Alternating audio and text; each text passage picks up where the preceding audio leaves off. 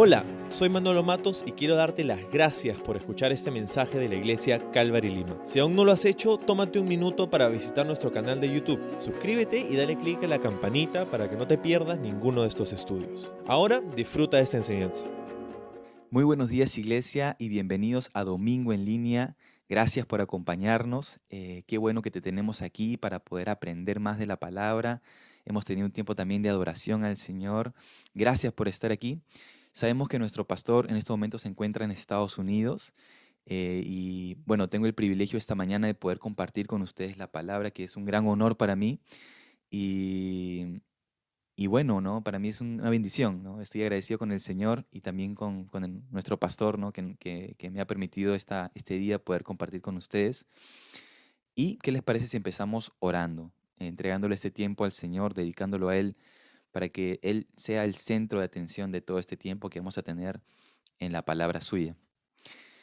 Padre amado, gracias Señor por este momento, gracias por cada persona que se ha conectado esta, este día para aprender más de ti, para conocerte más, para adorarte, para cantarte, para alabar tu nombre, Señor. Gracias porque tú nos has traído, Señor, aquí eh, con el propósito de conocerte más, de conectarnos contigo, Señor. Te pido por cada persona, por cada familia, Señor. Te pido por salud, Señor, por ellos, protección y principalmente por tu presencia en cada una de estas personas, Señor. Gracias por la iglesia, Señor. Colma de bendiciones a las personas que están aquí, Señor.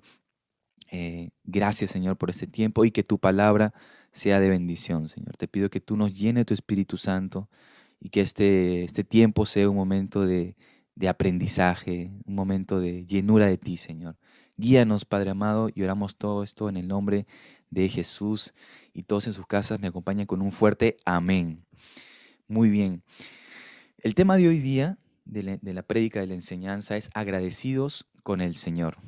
Agradecidos con el Señor. Qué importante es para nosotros eh, estar agradecidos con Dios en todo tiempo.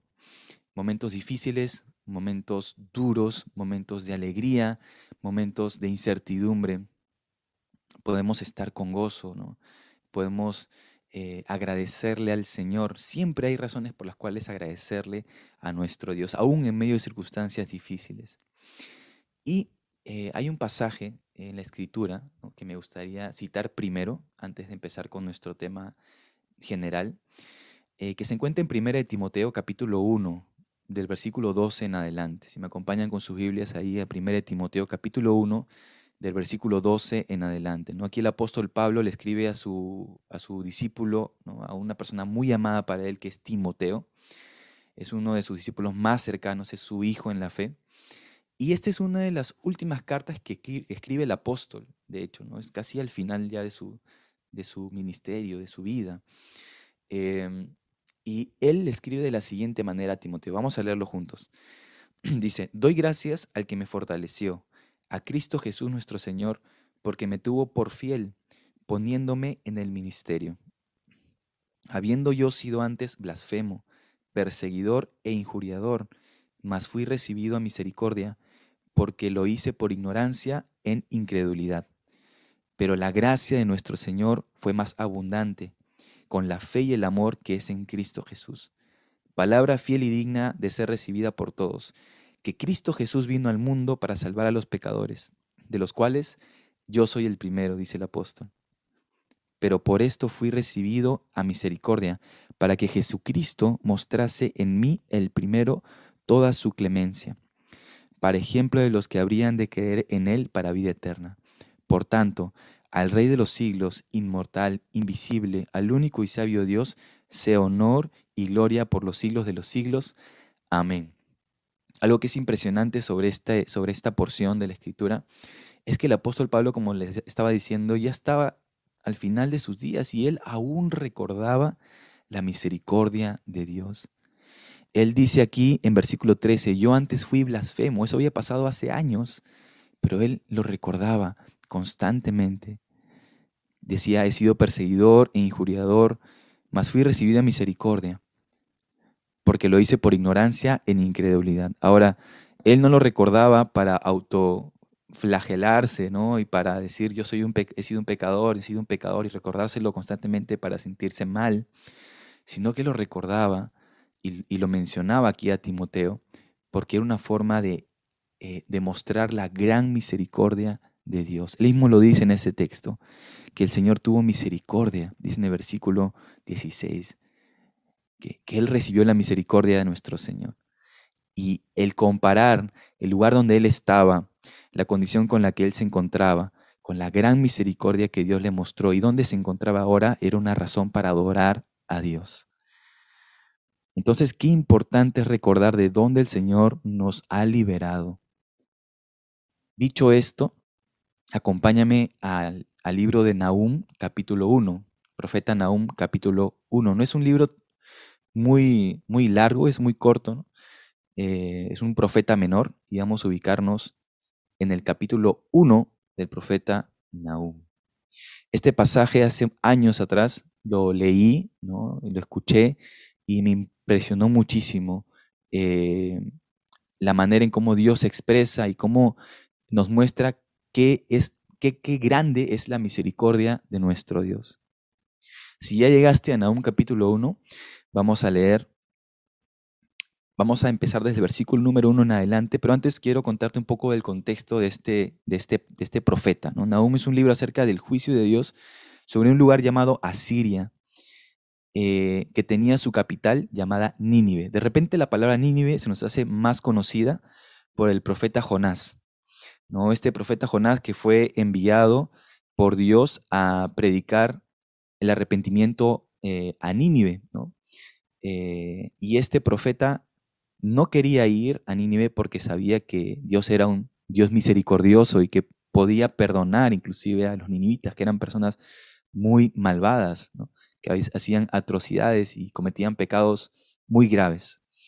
Este profeta Jonás eh, es tragado por un pez, seguramente, recuerdan la historia, ¿no? y es expulsado allá en, en nivel, se arrepiente y predica, y milagrosamente el pueblo se arrepiente.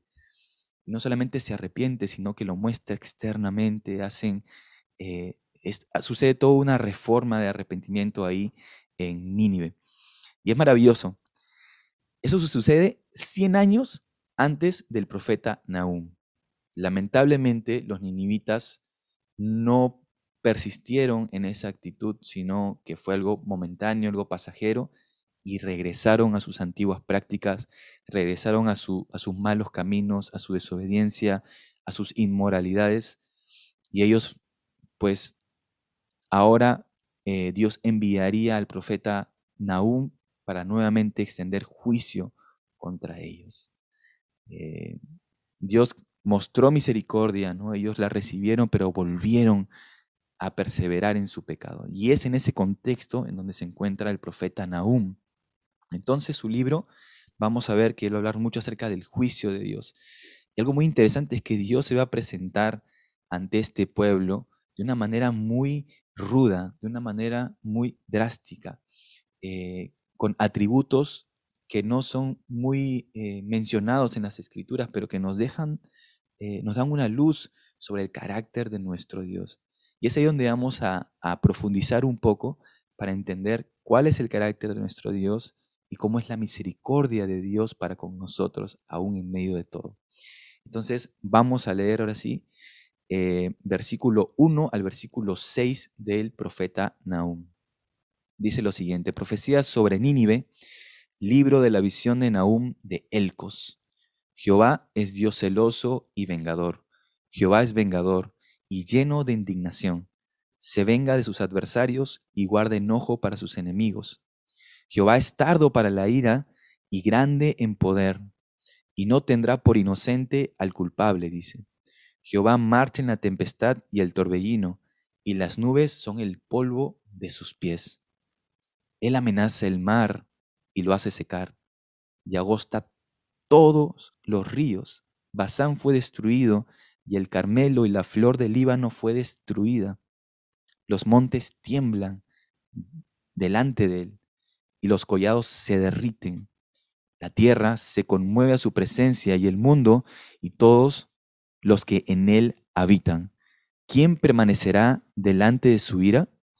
¿Y quién quedará en pie en el ardor de su enojo, su ira se derrama como fuego y por él se yenden las peñas, dice aquí la palabra de Dios. ¿no? ¡Wow! ¡Qué pasaje para más fuerte! ¿no? Nos, nos, el Señor realmente eh, se presenta ante este pueblo de una manera, como les había dicho al inicio, eh, bastante directa y muy fuerte con respecto a, a su juicio.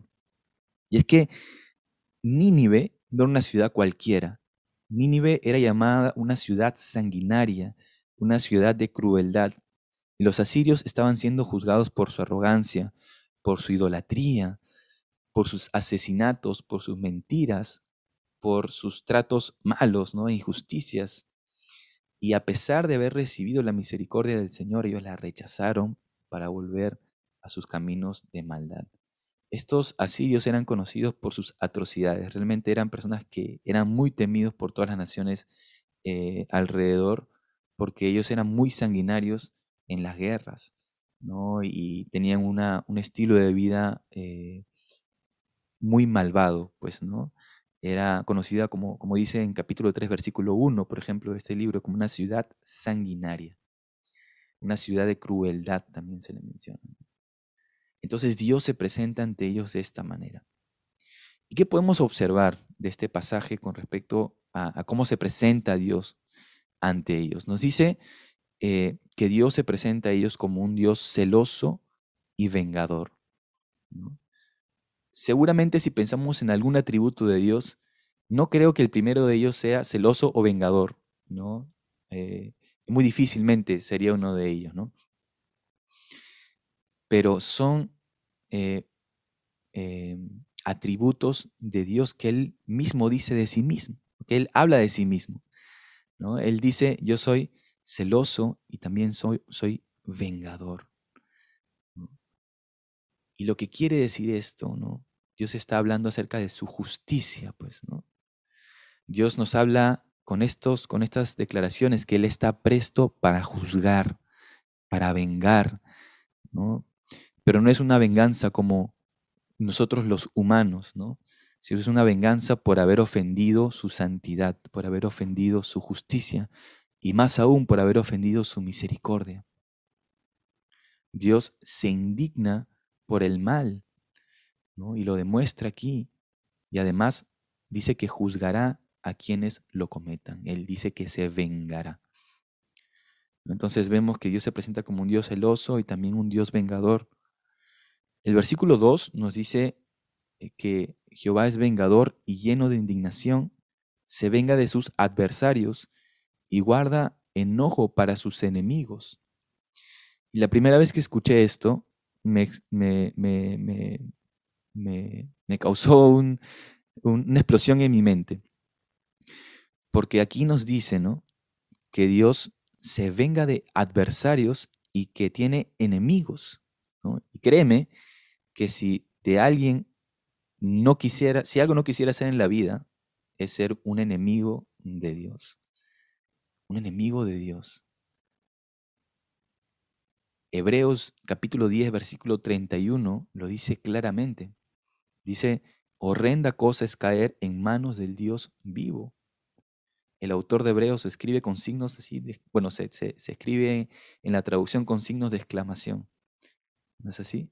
horrenda cosa es caer en manos del Dios vivo, ¿no? como si estuviera alzando la voz al decirlo. Y es que Dios sabemos y entendemos que es un ser ¿no? todopoderoso, que gobierna sobre los cielos y la tierra, que tiene todo el poder en sus manos. Si algo no deseamos ser, es un enemigo de Dios. Entonces, aquí Dios le está diciendo a este pueblo rebelde, ¿no? Que les, está, les está advirtiendo que Él se venga de sus adversarios y guarde enojo para sus enemigos.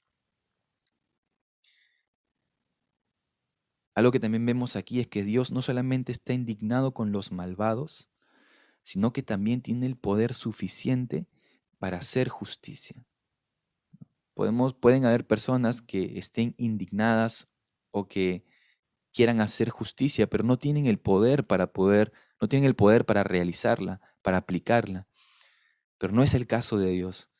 Nuestro Dios tiene el sentido de justicia y también tiene el poder para aplicarla. Versículo 3 nos dice que Jehová es tardo para la ira y grande en poder, y no tendrá por inocente al culpable. Jehová es tardo para la ira. ¿Cuántos de nosotros podemos decir amén a eso? Que Dios es tardo para la ira porque Él, es clemente y Él es misericordioso también. ¿No es así? También la Biblia nos dice que muchas personas eh, niegan el regreso, ¿no? el juicio de Dios, porque, no, porque ha pasado mucho tiempo. ¿No es así?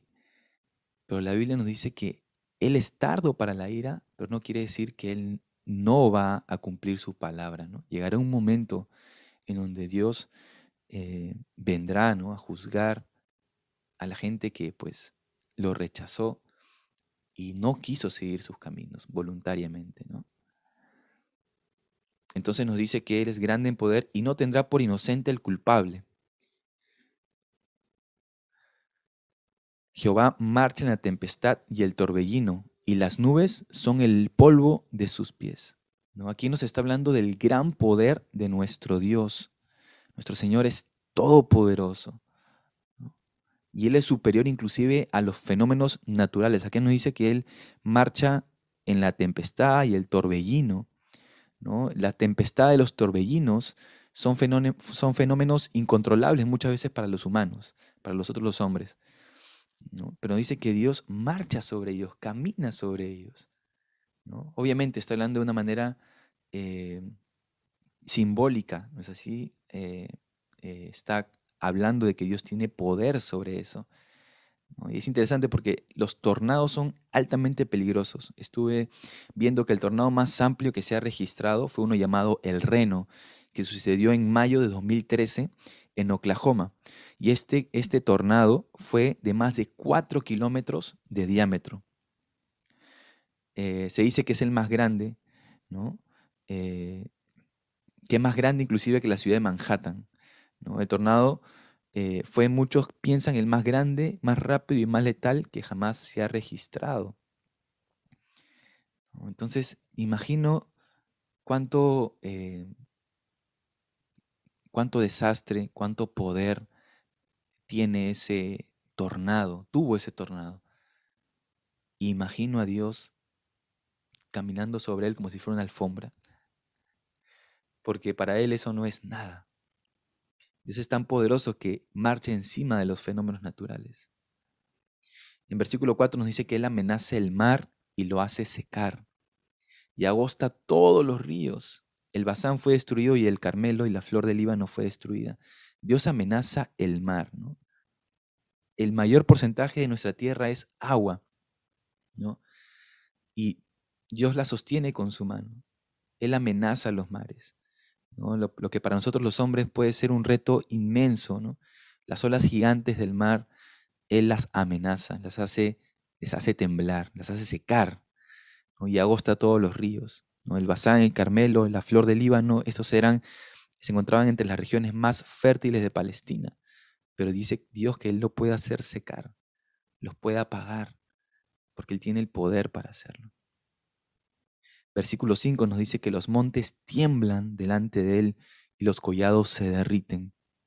La tierra se conmueve a su presencia y el mundo y todos los que en Él habitan puedes pensar un momento en la, en la, en la grandeza del poder de nuestro Dios. Es increíble. Es inmensa. Todos los montes tiemblan delante y los collados se derriten. La tierra se conmueve ante su presencia y el mundo y todos los que en él habitan también. No hay persona, no hay rey, no hay poderoso, en la tierra que iguale la magnitud y la grandeza de nuestro Dios, porque Él es inmenso. Versículo 6 nos, nos, da una pregunta muy importante. Nos dice, ¿quién permanecerá delante de su ira? ¿Y quién quedará en pie en el ardor de su enojo? Su ira se derrama como fuego y por él se hienden las peñas. Esta pregunta es muy importante. ¿Quién permanecerá delante de su ira?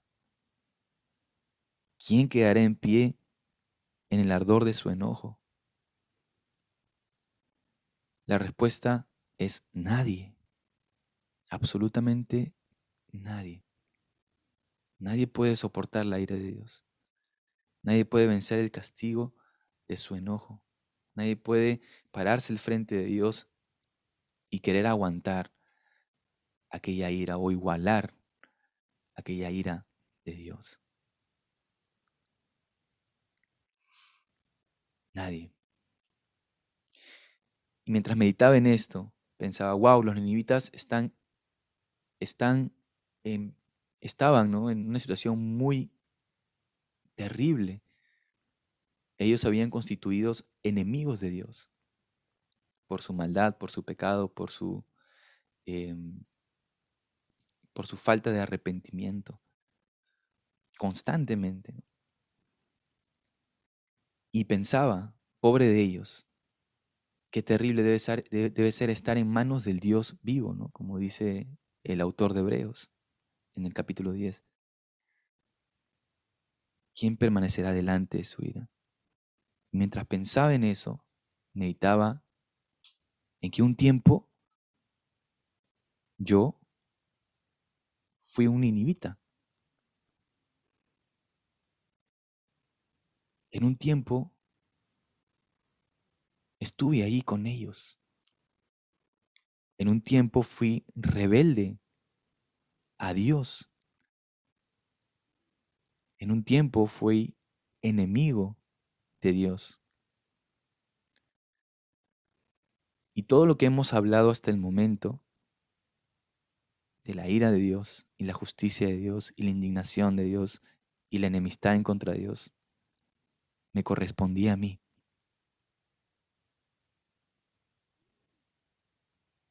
Ponte a pensar en eso en un momento, si también te sientes identificado con esto. Porque Efesios capítulo 2, versículo 1 en adelante nos dice lo siguiente. Y Él nos dio vida a, a vosotros cuando estaban muertos en vuestros delitos y pecados, en los cuales anduviste en otro tiempo, siguiendo la corriente de este mundo, conforme al príncipe de la potestad del aire, el espíritu que ahora opera en los hijos de desobediencia, entre los cuales también todos nosotros vivimos en otro tiempo. ¿Qué? Nosotros anduvimos siguiendo la corriente de este mundo conforme al príncipe de la potestad del aire, del enemigo, dice versículo 3, en los cuales también algunos de nosotros vivimos en otro tiempo. No, no, no, dice todos nosotros vivimos en otro tiempo en los deseos de nuestra carne, haciendo la voluntad de la carne, de los pensamientos, y éramos por naturaleza hijos de ira, lo mismo que los demás. Pero Dios. Y si a ti te encanta cada vez que en la Biblia dice pero Dios, pongo un amén en los comentarios. Porque cada vez que dice pero Dios es porque Dios va a decir algo increíble o va a hacer algo increíble.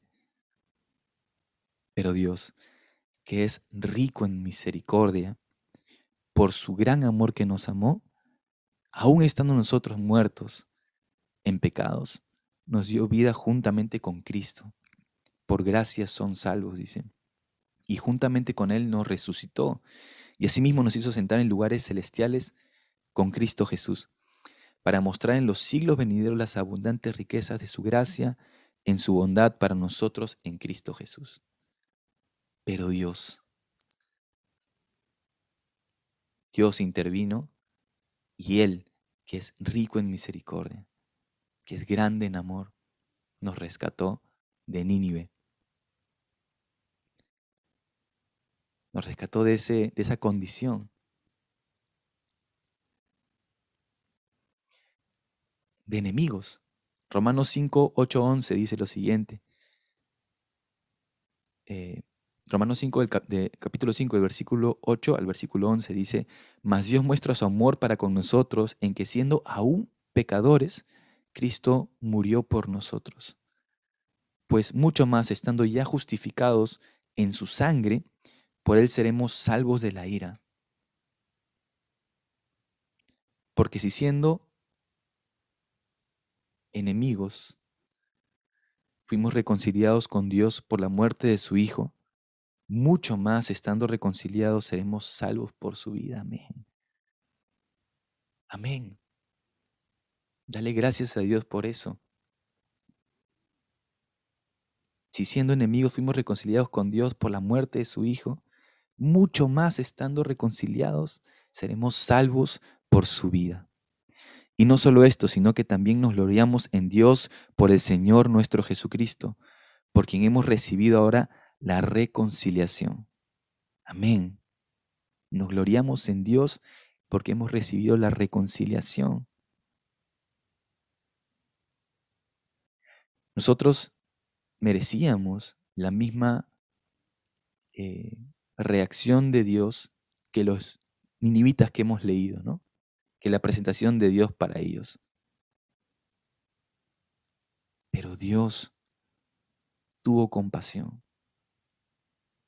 Y así como el Señor eh, castiga a aquellos que se enfrentan a Él y lo retan, también perdona y limpia a aquellos que se humillan delante de Él. Y envió a su Hijo para que todo aquel que en Él crea no se pierda, mas tenga vida eterna. Él nos ha reconciliado por gracia. Y hoy podemos estar contentos y alegres porque Dios nos ha librado de Nínive. Nos ha quitado esa identidad, ya no somos más ninivitas. Ahora somos hijos de Dios. Eso es gracia. Y eso tiene que ver con el versículo 7 de Nahum capítulo 1. Si me acompañas allí, eh, nuevamente Nahum, vamos a leer, nos quedamos en el 6, vamos a leer el versículo 7, dice, Jehová es bueno, fortaleza en el día de la angustia. Jehová es bueno. Sí, es un Dios que es justo, es un Dios que se indigna con el pecado, es un Dios que no soporta a, eh, la rebeldía, pero recuerda que también es un Dios bueno. Jehová es bueno. Que eso quede eh, grabado en tu corazón. Jehová es bueno. No solamente es bueno, es fortaleza en el día de la angustia. ¿Cuántos de nosotros hemos estado angustiados esta temporada? Pasando momentos difíciles, orando al Señor y pidiéndole que haga algo con una situación u otra situación, ¿no? es fortaleza en el día de la angustia y conoce a los que en Él confían. Yo le pondría en paréntesis, en mi versión, por nombre. Conoce por nombre a los que en Él confían.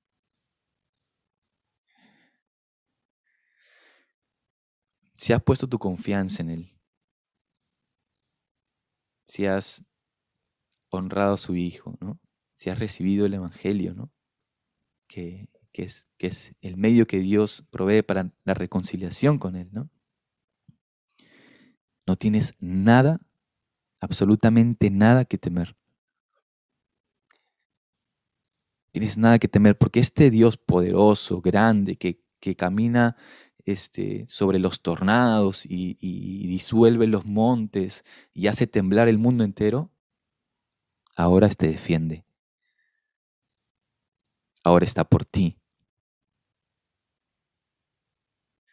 ahora te abraza y te protege. Ahora es tu Padre. Y puedes estar seguro en los brazos de ese Dios. Créeme que puedes estar seguro en los brazos de ese Dios todopoderoso. Y esto es por pura gracia de Dios. ¿Sabes? Y hay una frase que me encanta, ¿no? La gracia de Dios, ¿no? El Evangelio, el Evangelio de Dios eh, es gratis, es gratis, para cualquier persona, pero no fue barato. Eso es muy importante. El, Evangelio es, es gratis, cualquiera puede recibirlo, no le cuesta nada, pero no fue barato porque el precio que se pagó fue la sangre de su Hijo eterno, de Jesús. Y gracias a ese sacrificio, hoy nosotros podemos ser libres de ello. Hoy hemos sido perdonados, limpiados, renovados y tenemos razones para estar contentos. Así como Pablo leímos al inicio, que habían pasado años desde que él, había conocido a Cristo y él seguía escribiendo, Dios me ha perdonado. Dios me libró. Porque yo fui así, así, así. Pero Dios tuvo misericordia de mí. Quizás así como yo, estuviste en Nínive, pero has sido perdonado. La pregunta que te haría, ¿no? que me haría también a mí mismo, es, ¿cómo vivirás ahora que eres perdonado y liberado? ¿Cómo vives ahora que sabes, entiendes, que estuviste en el peor lugar donde puedes estar, pero hoy estás en el mejor lugar donde puedes estar, que es en la gracia del Señor, en Cristo. ¿Cómo vivirás ahora? ¿Cómo viviremos ahora? Conociendo esto, sabiendo esto. Yo te propongo algo. Te propongo algo. Vive agradecido. Vive agradecido. No te digo que vivas contento, feliz, saltando todo el tiempo, ¿no? Creo que no, no sé si, si sea posible eso, ¿no? Siempre van a haber momentos de tristeza, pero puedes tener gozo. Puedes tener gozo constante. Vive con gozo porque el Señor te salvó. Alégrate en la libertad que Cristo te dio. Alégrate en la salvación que el Señor te ha regalado. Recuerdo un pasaje de, los Evangelios cuando los discípulos eh, fueron a hacer eh, milagros y sanidades y también hacían expulsiones de demonios. Eh, ellos regresaron contentos y le, hicieron, le dijeron a su maestro, a Jesús, Maestro, hemos hecho esta sanidad y estos milagros y aún hasta los demonios ¿no? fueron expulsados. Y Jesús le dice, alégrense que sus nombres están escritos en el libro de la vida. Ustedes han recibido, ¿no? están en el reino de los cielos. ¿no? Que ese sea tu gozo, que ese sea tu alegría, que ese sea tu, tu, tu aquello que te da esperanza en la vida. ¿no? Que el Señor te ha salvado, que te ha perdonado y que te ha limpiado y que te ha sacado de ahí. Entonces, la Biblia nos habla mucho sobre nuestra vieja vida en Nínive. Vamos a encontrar constantemente en, el Nuevo Testamento, en las epístolas, que se hace recordar nuevamente nuestra vieja vida, eh, eh, eh, nuestra pasada manera de vivir. Pablo lo menciona también, ¿no? dice que fuimos enemigos, que estábamos muertos en y pecados, eh, en diferentes partes del Nuevo Testamento, pero recuerda que cuando esto sucede, no es para condenarte por lo que ya pasó, sino para recordarte cuánto tienes que estar agradecido con el Señor. Cuánto tienes que estar agradecido por aquel que nos llamó de las tinieblas a su luz admirable. Si estás agradecido con el Señor este día, te propongo que compartas eso con las personas que, que, amas, personas que tienes cerca. Cuéntales por qué estás agradecido. Coméntales cómo es que tú llegaste a esta libertad en Cristo. Comparte el Evangelio. El Señor nos ha reconciliado, nos ha dado gracia y nosotros también podemos brindar esa gracia a los demás. Y recuerda siempre de dónde el Señor te liberó para que puedas agradecerle también. Recuerda, no para condenarte, sino para agradecer al Señor y para que eso sea un testimonio del poder de Dios. Vamos a, tomar un tiempo para orar, ¿no? Eh, y entregarle ese tiempo al Señor en oración. Padre amado, gracias Señor por este mensaje que nos permites, que me permites compartir, Señor. Gracias por cada persona que está aquí conectada este día. Yo te ruego, Padre, que, que tú nos permitas estar agradecidos contigo, Señor, por lo grande que tú, que ha sido tu misericordia para con nosotros, Señor. Nosotros no merecíamos nada, Señor, pero tú nos has dado todo, Señor. Y si te tenemos a ti, lo tenemos todo, Señor. Te quiero pedir que no nos falte el gozo, Señor. Estamos en situaciones difíciles, Señor, muchos de nosotros, pero que este mensaje sirva para poder alegrarnos en ti, para poder hallar esperanza en ti, para poder estar contentos de tu gran misericordia y amor, Señor. Y también para tener la valentía de poder compartir con otras personas el mensaje de tu gracia, Señor. Ayúdanos a ver a aquellas personas que aún se encuentran en Nínive con misericordia y compasión, así como tú nos miraste también a nosotros, y poder compartirles de tu amor, de ti, Señor Jesús. Te doy gracias por este tiempo, Señor. Gracias por cada persona que se ha conectado. Te pedimos también por nuestro pastor, por Manolo, que se encuentra en los Estados Unidos, Señor. Bendícelo, cuídalo, protégelo, Señor, a su familia, también a Alex, Señor. Y, y, gracias, Señor, por esta iglesia, Señor. Gracias por tu palabra. Lloramos todo esto en el nombre de Jesús.